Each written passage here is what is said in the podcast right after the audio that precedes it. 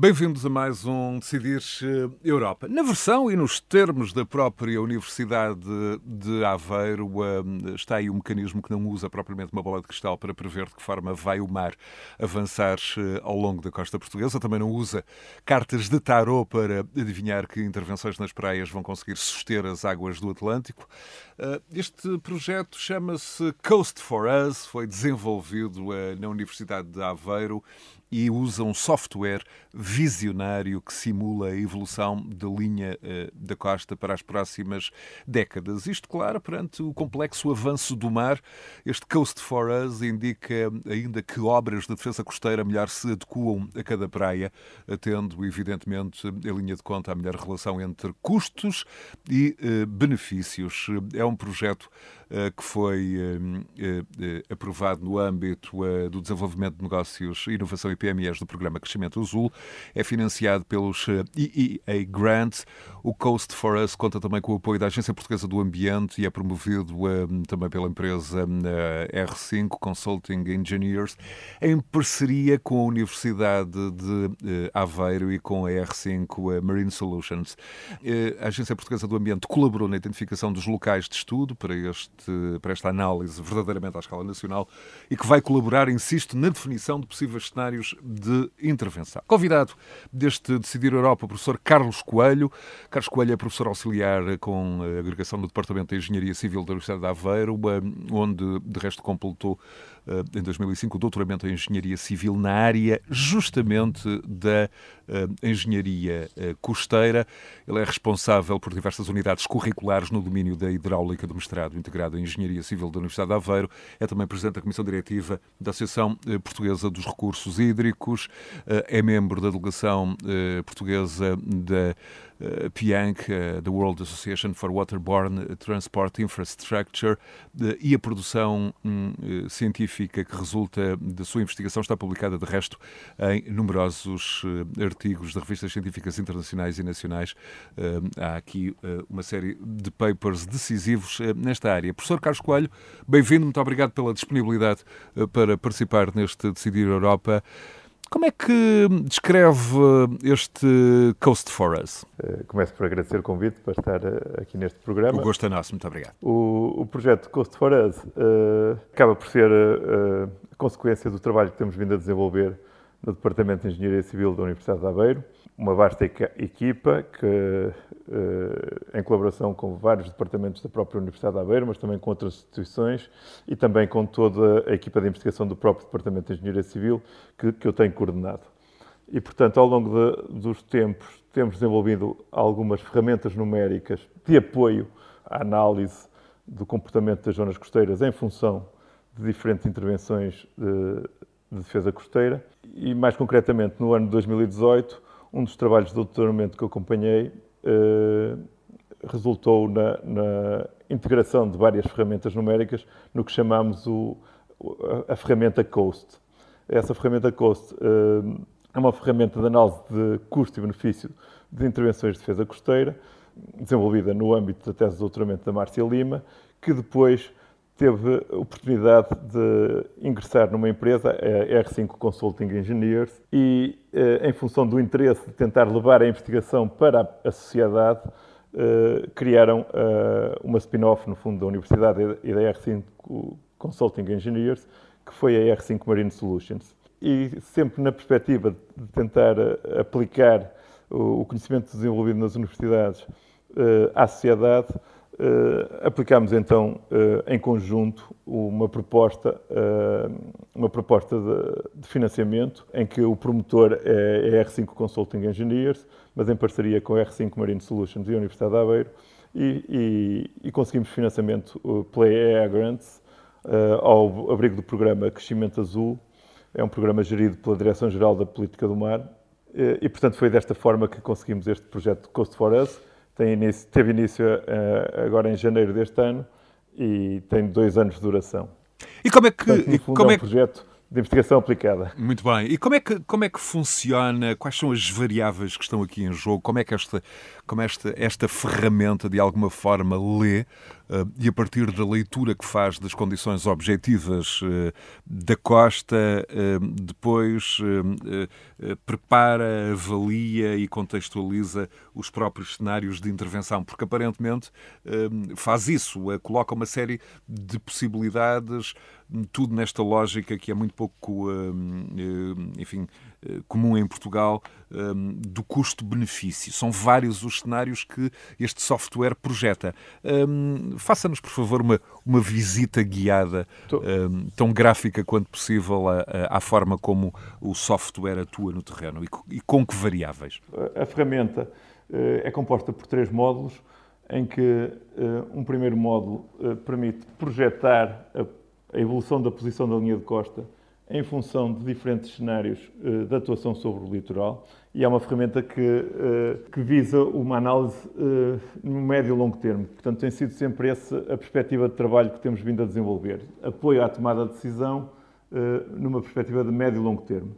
E então, o primeiro módulo permite projetar a evolução da linha de costa ao longo do tempo, em função de diferentes cenários de intervenção ou não, simplesmente manter o que temos, eventualmente até eliminar algumas das situações eh, de obras de defesa que temos, ou então fazer novas ou uh, diferentes tipos de intervenção.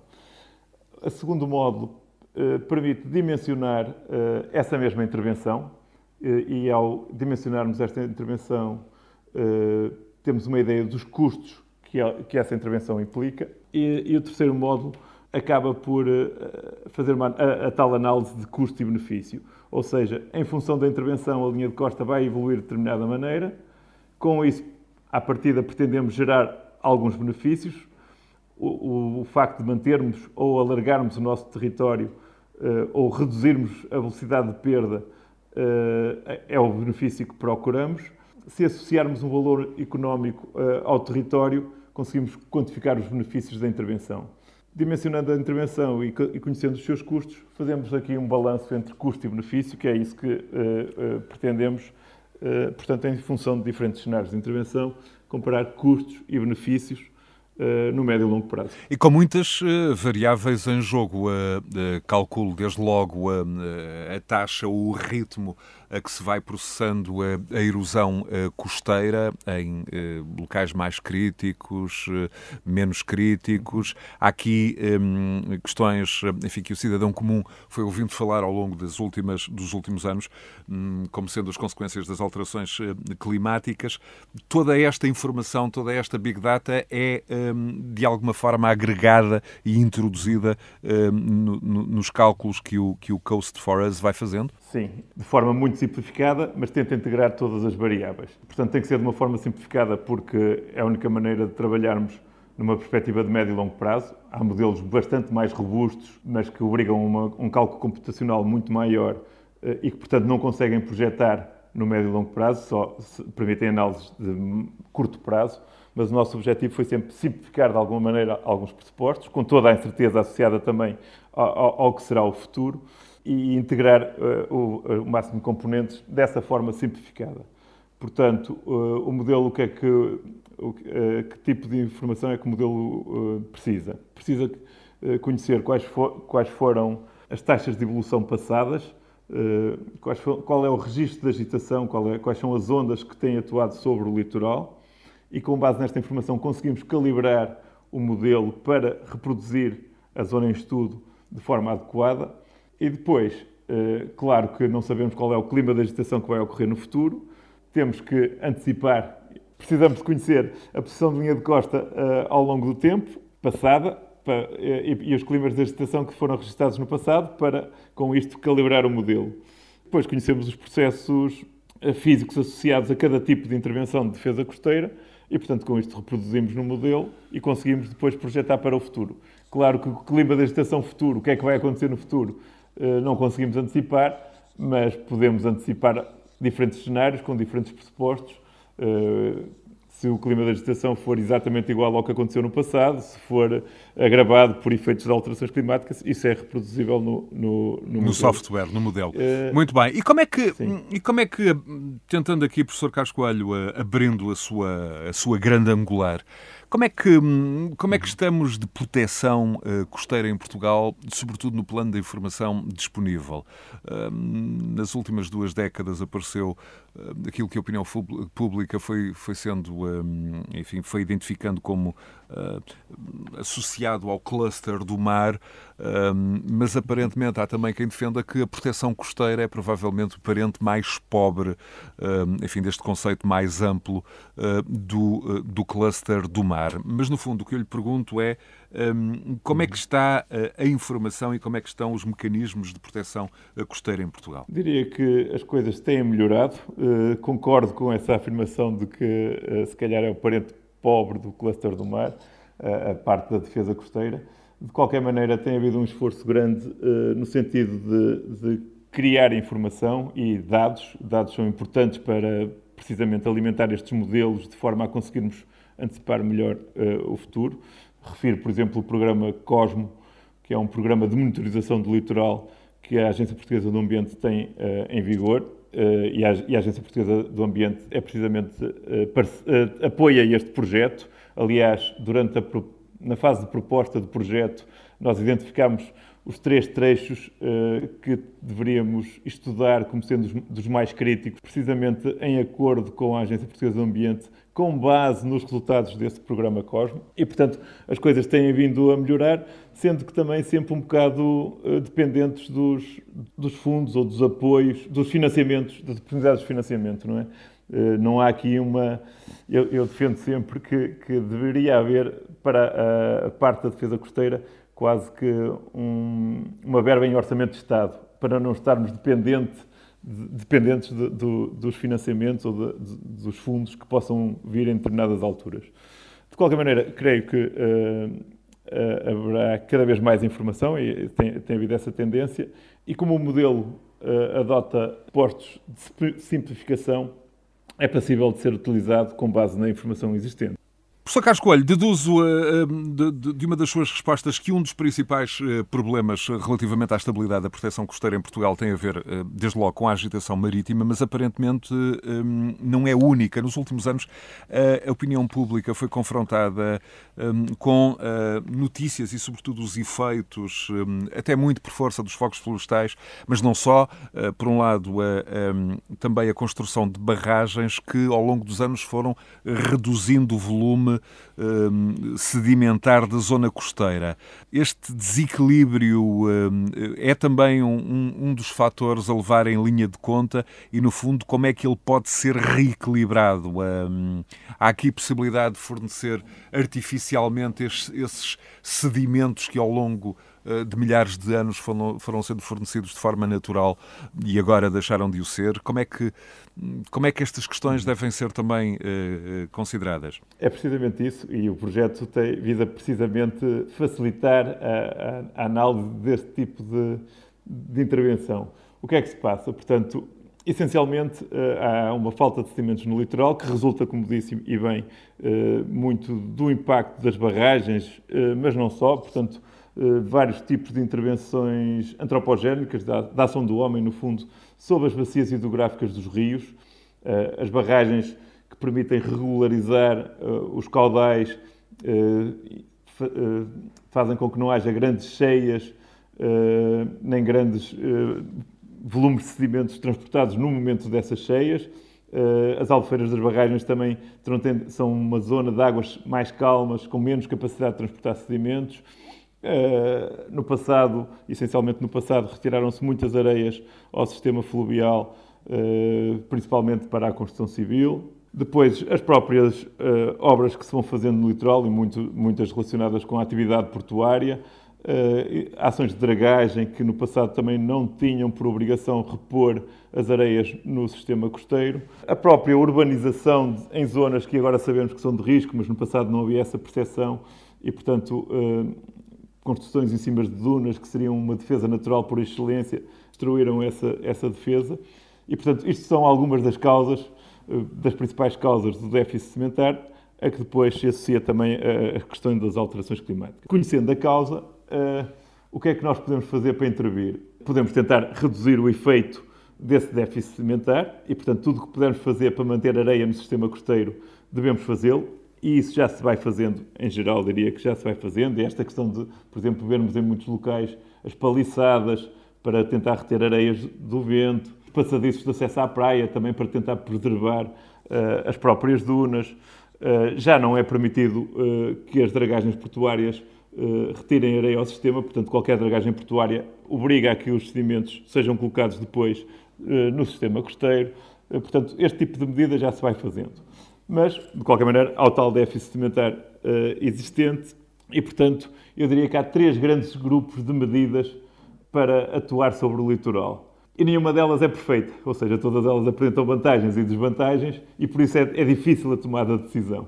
E é por isso que nós temos desenvolvido daí, este tipo daí de trabalho. A existência justamente na, na, questão dos, dos custos-benefícios. Mas agora, quais são então essas, essa, essas, esse grande conjunto Essas três de grandes grupos. Uma delas, se a causa é a falta de sedimentos no sistema costeiro, é realmente trazer sedimentos de fora do sistema costeiro, portanto, as chamadas alimentações artificiais uh, de praia que pode ser colocado na praia ou na deriva litoral, portanto na zona submersa, iria precisamente à causa do problema, tentar combater a causa do problema com adição de sedimentos de fora. Esses sedimentos teriam que vir de, de fora do sistema costeiro, ou seja, profundidades uh, mais elevadas, porque senão, se estivermos a atuar dentro da zona costeira propriamente dita, só estaríamos a colocar sedimentos de um lado para o outro, não estaríamos a adicionar sedimentos, portanto, teriam que ser sedimentos de, trazidos de maiores profundidades ou da parte terrestre. Isso era uma via. Uh, outra hipótese atuar é ao nível das consequências, uh, tentando reduzir o impacto da erosão costeira, uh, que realmente é um impacto mais significativo quando começa a, a interferir com a ocupação humana. E, portanto, dentro de, de reduzir o impacto da, da, erosão, tentando atuar ao nível das consequências, podemos atuar com obra, protegendo os nossos bens, protegendo as nossas frentes marítimas, as obras, sejam elas esporões ou os chamados paradões, ou as obras longitudinais aderentes em pedra, portanto, ao longo da, da, da marginal, uh, ou quebra-mares destacados, uh, obras paralelas à linha de costa, mas, mas mais afastadas da, da linha de costa, todas elas têm por objetivo defender os nossos bens, mas não introduzem areia no sistema costeiro. Ou seja, estão a defender o nosso bem, transferindo o problema para uma zona que supostamente será menos valiosa. E, portanto, é esta a filosofia da proteção costeira Mas isso, isso levanta-me isso levanta-me algumas algumas dúvidas. Uh, uh, por um lado, uh, o, o, professor Carlos Coelho faz uma referência à transferência de algum tipo de pressão para outra área costeira isso por um lado, de menor valor, uh, e por outro lado, enfim, como um, um reputadíssimo especialista em engenharia costeira, um, conhece melhor do que ninguém uh, o elevado preço das obras marítimas em, em geral e, enfim, na faixa costeira uh, em particular, de resto, ativos cuja manutenção tem um custo elevadíssimo e que têm intervenções de manutenção porque objetivamente estamos ali também um, a lidar com uma entidade viva como, como é o mar. Como é que este equilíbrio aqui tem que ser um, um, alcançado? Com o máximo de informação quando diz na transferência de, de no fundo, de pressão para outra área costeira, hum, há aqui uma série de valores que têm que, que ser levados em, em linha de equilíbrio, justamente para depois não no futuro não estarmos a, a, criar um outro problema de difícil resolução. Portanto, isto resolve-se com o quê? Com o máximo de informação possível? Com o máximo de informação possível e trazendo também todos os agentes interessados no litoral para a discussão. Eh, porque esta classificação de zona de menor valor é muito subjetiva e depende de quem a avalia. Leia-se atores políticos aqui? Também, eh, mas não só. Portanto, eu diria que todos uh, os interessados no litoral, seja desde os pescadores aos, aos turistas, ao, à restauração, aos surfistas, a todos os interessados uh, sobre o litoral, a parte do ambiente. Mas, por exemplo, eh, questões, questões difíceis para, eh, para a sociedade no seu todo e também para todos esses eh, agentes económicos, como devemos ou não fazer portos interiores, devemos ou não construir barragens. No fundo, este problema, hum, esta questão simples, deve-se ou não construir barragens ao ritmo a que temos feito nas últimas décadas, é uma questão que está aí ativa desde os anos 50 do século passado, 50, 60 do Sim. século passado, e, enfim, foi tendo diferentes respostas ao longo, ao longo dos tempos. Naturalmente, as barragens e as obras portuárias têm, trazem muito retorno e, portanto, são obras construídas com determinado fim e, e, e daí tira-se muito proveito. Mas é preciso estar consciente que também tem impactos que, que são negativos. E, portanto, há que fazer esse balanço, diria eu, quando se faz uma intervenção, quando se faz uma obra desse tipo, temos de estar conscientes que, que teremos também consequências negativas no nosso litoral. E, e relativamente. Antecipar e e preparar o litoral para, para, para, esses impactos. Justamente. E relativamente ao elevado preço das obras, eh, das obras marítimas, eh, isso de alguma forma não coloca até uma, uma pressão quase acrescida, eh, não só em quem decide, falo aqui dos agentes políticos, mas também em quem, como vocês, neste caso com, com, com o software ou com o programa Coast for Us, também ajudam neste processo de tomada de decisão? Sim, mas o valor do território que vamos perdendo ao longo do tempo também é um valor enorme, e, e por efeito da erosão. E, portanto, no, no âmbito da tese de doutoramento que referi há pouco, da Márcia Lima, uh, que, que, foi uma tese desenvolvida, uh, depois de aplicarmos um, um, caso genérico para teste, e agora este projeto já pretende ser aplicado a casos concretos, mas fizemos um caso genérico de uma projeção a 20 anos, supondo determinado valor do, do território, e, e, nós temos, uh, se tivermos um terreno agrícola, por exemplo, todos os anos o pomar dá fruta que, que, tem, que representa a verba, uh, um, determinado valor de retorno, ou o IMI das casas, ou, portanto, conseguimos associar valor ao território com, com um retorno por ano. Fazendo esse exercício, fizemos de forma genérica, eh, numa projeção a 20 anos, num cenário de, de muita erosão, tínhamos um, uma perda de 12 milhões de euros uh, se não fizéssemos nada. Se fizéssemos uma intervenção que fosse de um esporão, que fosse de uma determinada alimentação artificial, uh, determinada uh, obra, podia custar 3, 5, 8 milhões de euros, mas no final, ao, ao fim de 20 anos, esse dinheiro tinha sido recuperado e, portanto, compensava intervir. Muito bem. Eh, fez uma referência um, eh, ao trabalho da investigadora Márcia Lima. Um, e como é que, uh, do ponto de vista do conhecimento que também vai tendo das várias zonas críticas da costa portuguesa, um, nos, nos, poderia e poderia hum, descrever para quem nos segue e para quem segue este diálogo uh, os pontos mais uh, críticos? a opinião pública tem, tem ouvido falar de uma situação complexa a sul de Lisboa, na zona da costa da Caparica, também a norte, uhum. zona de Mira, zona da Figueira da Foz, também no eixo uhum. uh, Espinho-Ovar. Hum, como é, que, como é que se descreve este, este, este quadro costeiro, sobretudo as zonas mais críticas, que de alguma forma já estão uh, mais identificadas? As zonas que se situam uh, na costa noroeste portuguesa, a incidência da agitação é essencialmente de noroeste e, portanto, as ondas acabam por ir empurrando as areias ao longo da nossa costa, de norte para sul. E, portanto, todos os locais que se situam a sul de fontes sedimentares, como eram os rios, principalmente o Rio Douro, são locais que estão uh, em generalizado uh, recuo de linha de costa. Muito por força desse, desse movimento norte-sul, quase, não é? Exatamente, portanto, falta, falta, areia, falta a entrada da areia a norte, o, o, o mar vai, iria empurrando essa areia de norte para sul, eh, se falta essa entrada de areia a norte, eh, o mar vai comendo a areia das praias, digamos assim, e vai empurrando a areia das praias de norte para sul e, portanto, a erosão vai se fazendo sentir de norte para sul em cada trecho costeiro ou em cada setor costeiro. E, portanto, a zona de Esmoriz, Cortegaça, Maceda, eh, Furadouro é uma zona que já sofreu muita erosão e que se vai propagando portanto, isso no ao, Conselho de Ovar. Sul, isso no Conselho de Ovar. Depois, a sul do Porto de Aveiro, também porque uh, o Porto de Aveiro acaba por ser ali uma barreira a esta, a esta dinâmica sedimentar. Portanto, o déficit sedimentar generalizado mais uh, uh, em, em, estrutura portuária em Aveiro acabam por criar aqui um subtrecho que vai Barra, Costa Nova, Vagueira, Mira, todo ele também em erosão. Isto, isto são zonas arenosas, portanto estamos a falar de zonas arenosas, de cotas baixas, expostas a um clima de agitação muito energético, como é o clima do Atlântico. Todas as zonas a sul dos portos ou a sul de, de, dos, dos, rios acabam por, por uh, ter problemas. Uh, a sul da Figueira temos a, Co a Cova Gala, Costa de Lavos, Leirosa, e esta, uh, estes problemas de erosão vão se propagando para sul.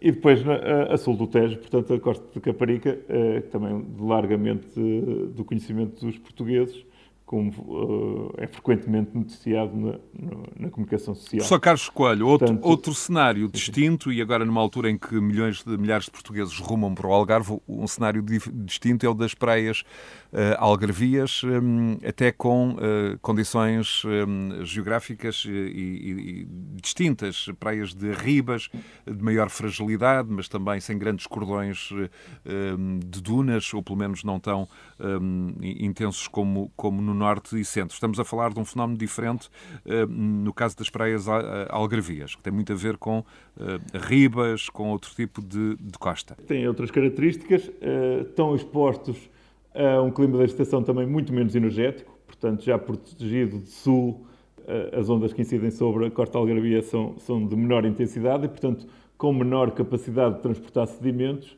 e, portanto, um, um déficit sedimentar no, no na costa noroeste acaba por ter uma evolução muito mais rápida do que, do que no Algarve. No entanto, eh, também existe déficit cimentar no Algarve e, portanto, também existe uh, algumas praias com recuo de linha de costa e necessidade de intervir. Uh, aliás, estamos neste momento uh, envolvidos num projeto que, que, pretende avaliar também o comportamento da, da zona da Corteira. Muito bem. Há alguma Aqui. temporada específica onde os, os processos de erosão onde a vulnerabilidade da costa seja um, ehm, objetivamente maior, até do ponto de vista da ação energética do mar, estamos mais a falar do inverno, é no inverno que a situação se agudiza mais.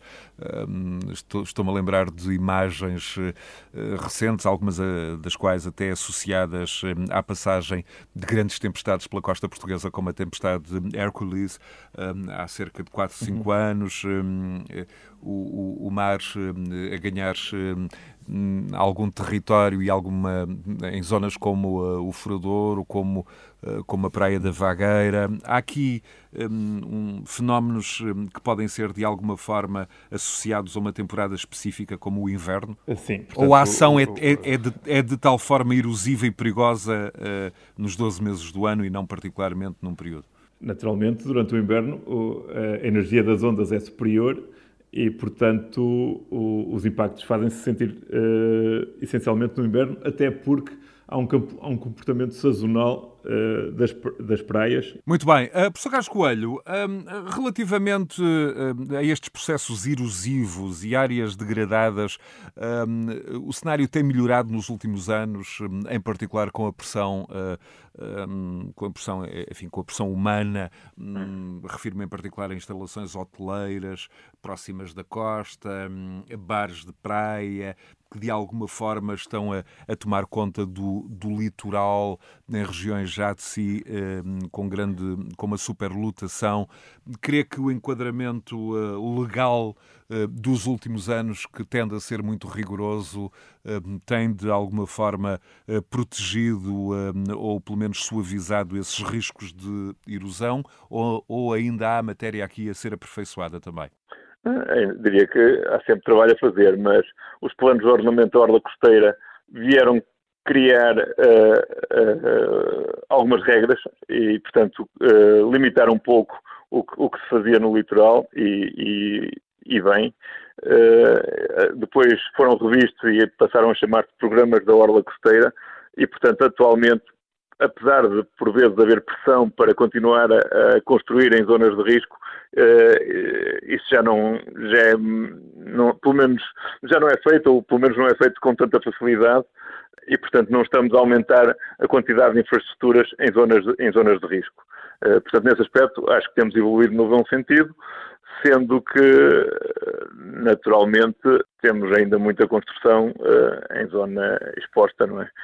E essa, e, essa continua construção... a haver também pressão de, de, várias entidades no sentido de tentar aumentar essa, essa construção, uh, sendo que, em geral, diria que as coisas estão mais ou menos controladas. Como é que, e como é que tem sido, uh, ou se tem processado uh, a análise de, de, informações e de consequências de algumas uh, intervenções que, em alguns casos, têm já um, algumas décadas? por um lado, a academia, por um lado, os organismos públicos estão a monitorar, estão a analisar esses, esses fenómenos? Um pontão, uma intervenção, por exemplo, a norte dessas áreas mais sob pressão nesta altura, está a ser monitorada? O seu efeito está a ser estudado? como é que esse fluxo de informação se vai processando?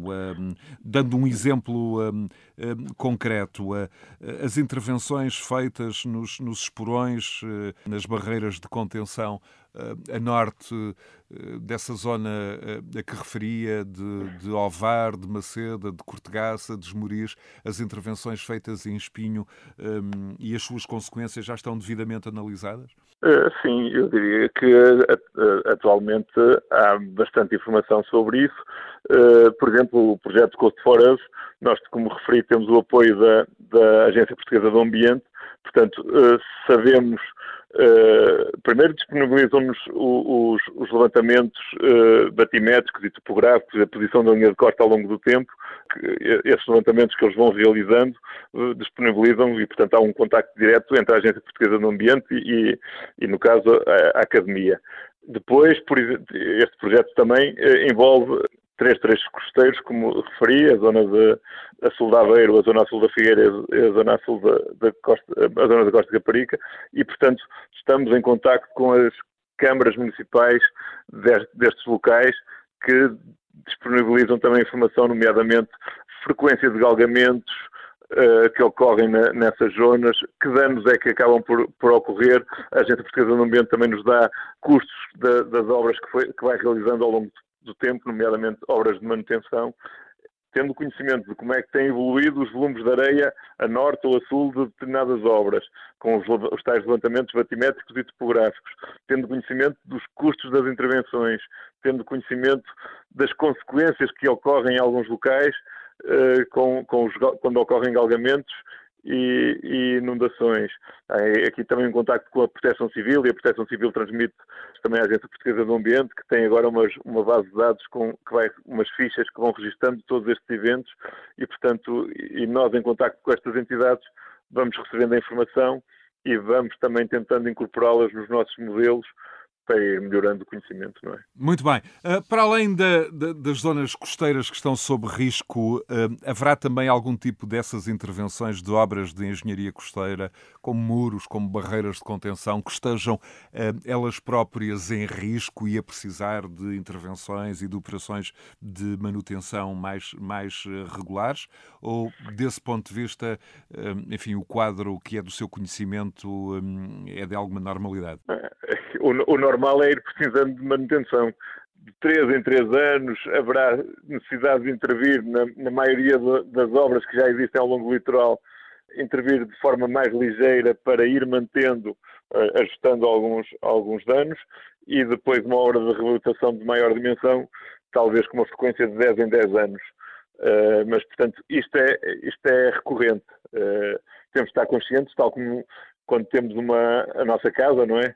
Em que temos que fazer obras de manutenção de vez em quando, o nosso litoral também precisa de manutenção uh, recorrente e, portanto, isso vai acontecendo.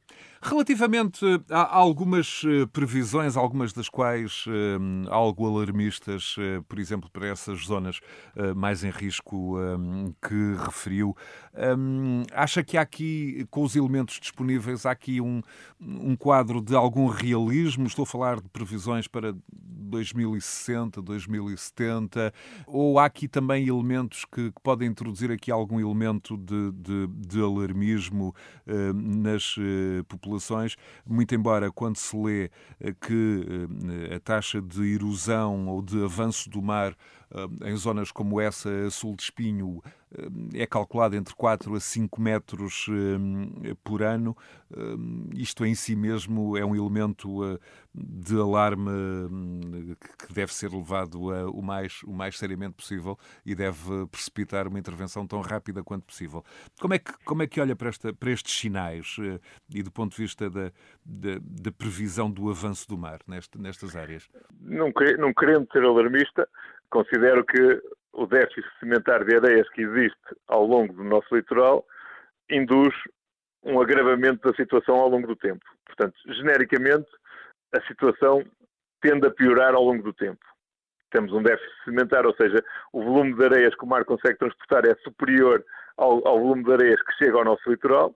Esse déficit sedimentar não vai mudar nos próximos anos, portanto vamos continuar em déficit e, portanto, em termos médios, ao longo do litoral, a tendência é que a situação se agrave. Podemos intervir e, e tem-se eh, feito intervenções de diferentes formas para tentar mitigar o problema. Portanto, não é resolver o problema, é mitigar o problema. E, portanto, também com base nas análises que temos vindo a desenvolver, consideramos que temos que gastar dinheiro para intervir, seja no cenário, no cenário de, de, trazer areia para o sistema costeiro, seja no cenário de, proteger com as obras, seja no cenário de relocalização, com, com as consequentes indenizações que possam uh, resultar daí. Qualquer deste tipo de intervenção tende a, a mitigar o problema, mas a tendência será que daqui a, a, a 30 anos, daqui a 50 anos, vamos estar pior do que estamos hoje. Portanto, da análise que faço, não querendo ser alarmista, diria que daqui a 50 anos o nosso litoral vai estar mais fragilizado do que está hoje. Fragilizado, fragilizado ao ponto uh, eh, um, ehm, de poder comprometer uh, algumas, uh, algumas, alguns ecossistemas tal como os conhecemos, e dou-lhe um exemplo concreto. há não muito tempo, um, uma, julgo que foi até na passagem da tempestade de Hércules, houve uma, quase uma, uma ligação, um rompimento de um cordão dunar eh, na zona da Praia da Vagueira, no, no Conselho de Vagos, eh, e houve ali por momentos também até a interseção de, de águas eh, do mar com águas da ria, o que, se o cenário se mantivesse, podia evidentemente mudar por completo a, a paisagem da Ria de Aveiro e todo o ecossistema tal como o conhecemos. Este tipo de sinais têm de ser levados muito a sério ou são, enfim, um fenómeno one-off com, com escassa possibilidade de, de ser repetido nos, nas, nas, nas, próximas décadas? Uh, não tem que ser levado muito a sério, naturalmente, porque se o homem não intervir, eh, essa tendência de ligação entre o mar e a ria, aqui no caso concreto que referiu, uh, será cada vez mais frequente e, portanto, e, e como diz, uh, novas ligações entre o mar e a ria alterariam completamente o ecossistema uh, como o conhecemos hoje. Portanto, se não houvesse intervenção humana, uh, essa ligação já estaria, já teria ocorrido. O homem tem, tem feito a intervenção de forma a evitar isso e terá que fazer-se, se calhar, cada vez com mais frequência no futuro. Eu estava a dizer que tendencialmente estaremos pior no futuro do que estamos agora, mesmo intervindo. De qualquer maneira, diria que intervir é melhor do que não intervir. Ou, ou seja, devemos fazer algo. E muitas vezes depois a reação da sociedade é dizer estamos a fazer isto estamos a fazer mal porque estamos cada vez piores. Mas se não fizéssemos nada estaríamos ainda muito pior. E, portanto, eh, acho que esta ferramenta, este projeto Code for Us, também ajudará a, a, esclarecer este tipo de questão, porque muitas vezes a sociedade não compreende, estamos a pôr areia no mar para, para depois o mar a levar, estamos, estamos a, a pôr dinheiro ao mar.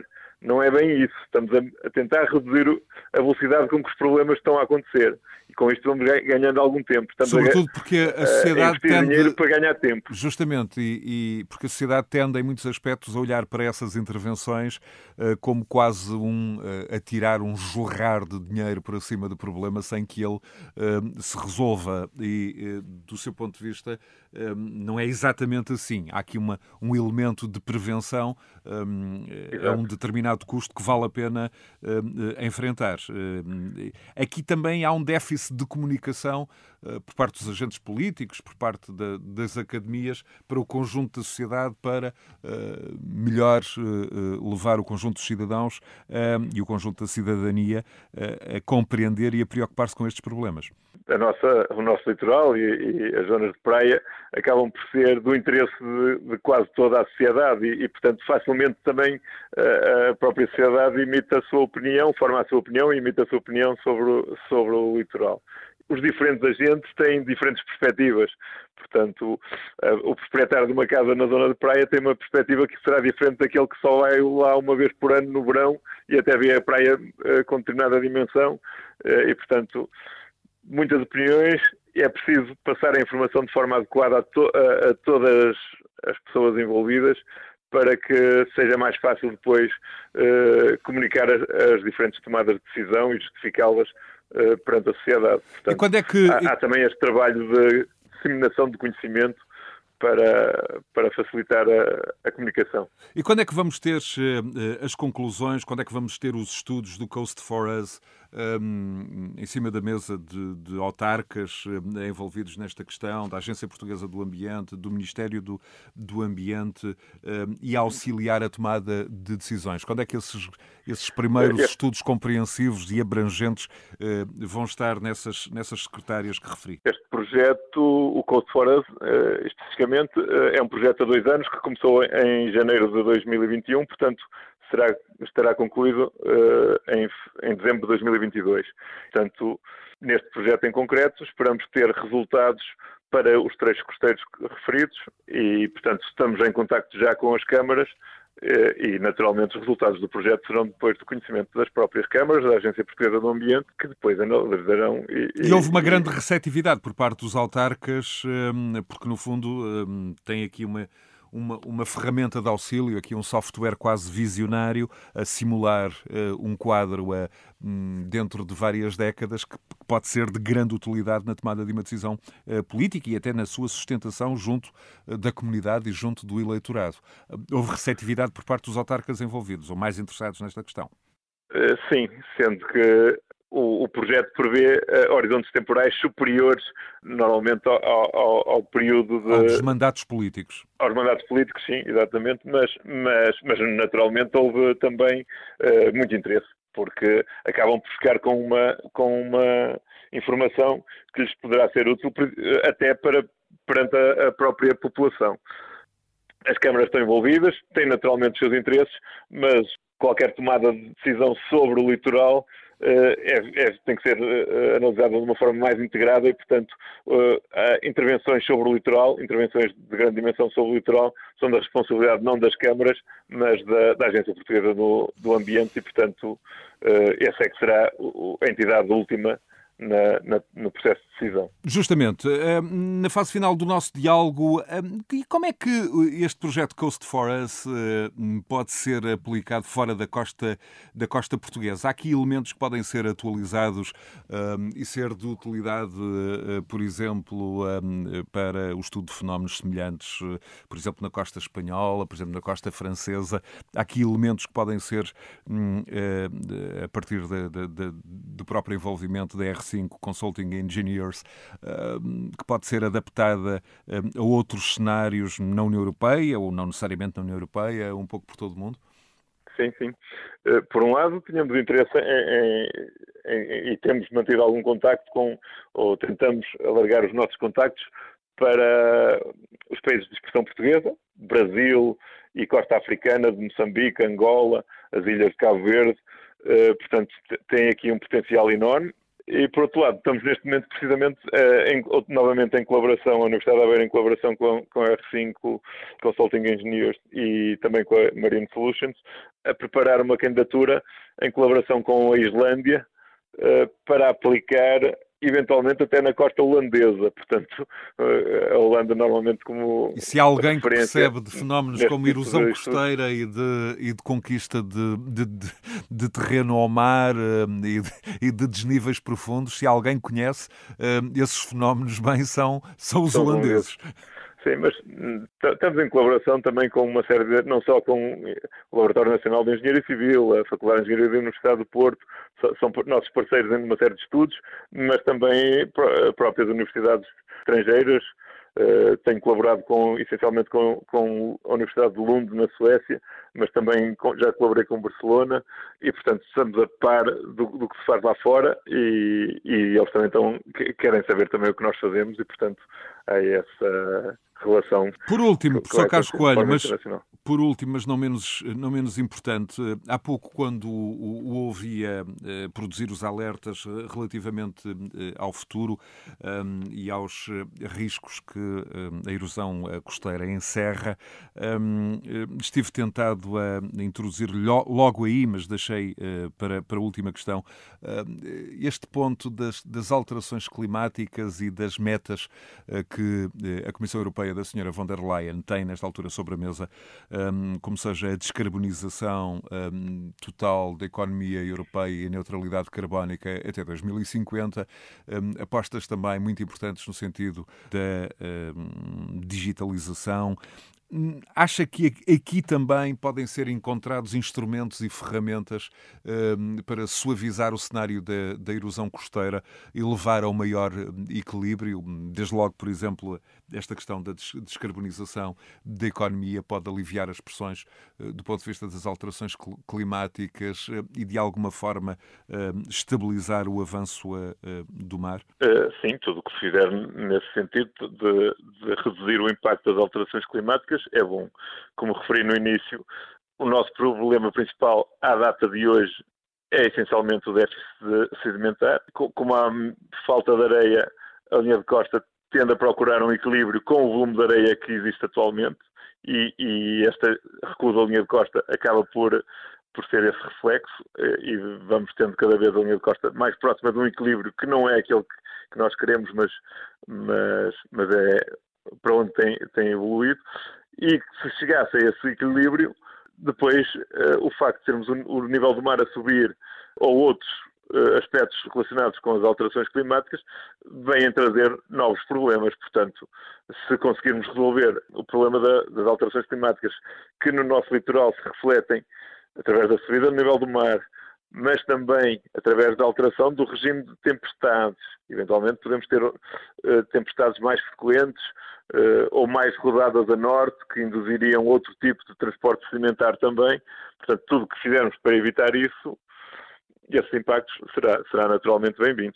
Muito obrigado, uh, professor Carlos Coelho, professor da Universidade de Aveiro. Muito obrigado uh, pela hum, presença nesta edição do Decidir Europa e, sobretudo, uh, por estes esclarecimentos hum, importantes, relevantes do projeto Coast for Us, que vai um, identificar múltiplas variáveis relativamente aos locais de intervenção na costa portuguesa Euronet Plus. Milano. Zagreb. Bruxelas. Sofia. Riga. Euronet Plus, a rede europeia de rádios para compreender melhor a Europa. E a sua relação custo-benefício. Certamente, professor Carlos Coelho, vamos voltar numa próxima oportunidade a fazer um balanço eh, deste projeto Coast for Us. Obrigado, obrigado, Will. Euronet Plus. Milano. Zagreb. Bruxelas. Sofia. Riga. Euronet Plus, a rede europeia de rádios para compreender melhor a Europa.